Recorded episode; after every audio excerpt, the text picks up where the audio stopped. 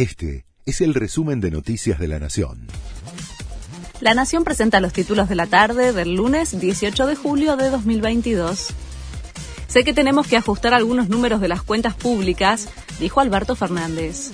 El presidente aseguró que ese ajuste no lo hará a costa de la obra pública ni de la construcción de viviendas. Además, habló de los especuladores que hacen subir al dólar blue fue al encabezar un acto en donde presentó el Plan de Infraestructura Nacional Argentina Grande junto al ministro de Obras Públicas, Gabriel Catopodis, y gobernadores.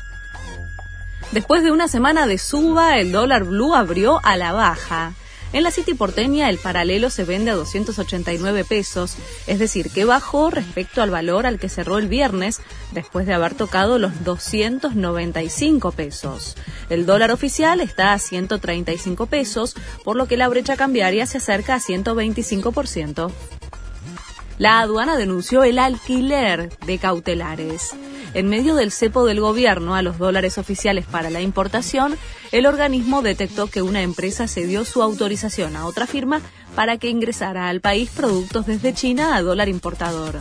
La aduana denunció la maniobra ante la justicia y evalúa sanciones a los operadores involucrados. Europa con temperaturas récord.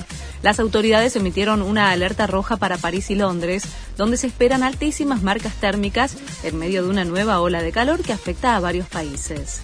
En España, Francia y Portugal, además, luchan contra incendios forestales causados por las temperaturas agobiantes. Mañana empieza la novena fecha de la liga.